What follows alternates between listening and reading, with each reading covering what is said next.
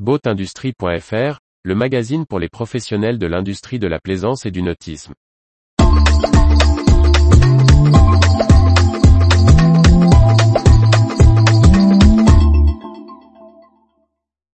Le bateau ne serait-il qu'un objet composite comme les autres? Par Briag Merlet. Avec l'hyperspécialisation des techniques de construction, on voit de plus en plus de rachats et de diversification d'entreprises qui tendent à gommer la frontière entre l'industrie nautique et les grands secteurs de la plasturgie. L'annonce le 28 juin 2022 du rachat du groupe Carboman, propriétaire du chantier Multiplast, par le groupe HBH est caractéristique d'un phénomène entamé depuis les années 2000, et qui tend à se poursuivre. Carboman regroupait déjà le spécialiste de la course au large multiplast et deux entreprises de fabrication de pièces composites industrielles Pastinov et Plastéol. En intégrant le groupe HBH, il rejoint deux autres acteurs des matériaux composites, Ouest Composite et Baltic Composite, donnant naissance à un acteur important, avec près de 30 millions d'euros de chiffre d'affaires.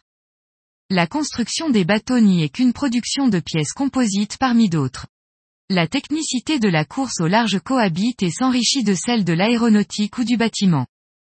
Multiplast, comme d'autres, n'avait pas attendu cette dernière transaction pour se diversifier. La société a déjà construit des éléments d'avion solaire ou des coupoles pour la cathédrale russe de Paris. Dans un marché très cyclique, de nombreuses entreprises du secteur nautique ont fait le même choix. Celles qui maîtrisaient bien le composite l'ont valorisé dans d'autres filières. En contrepartie, elles ont parfois abandonné le reste du processus de fabrication de bateaux, l'aménagement, l'armement et l'accastillage.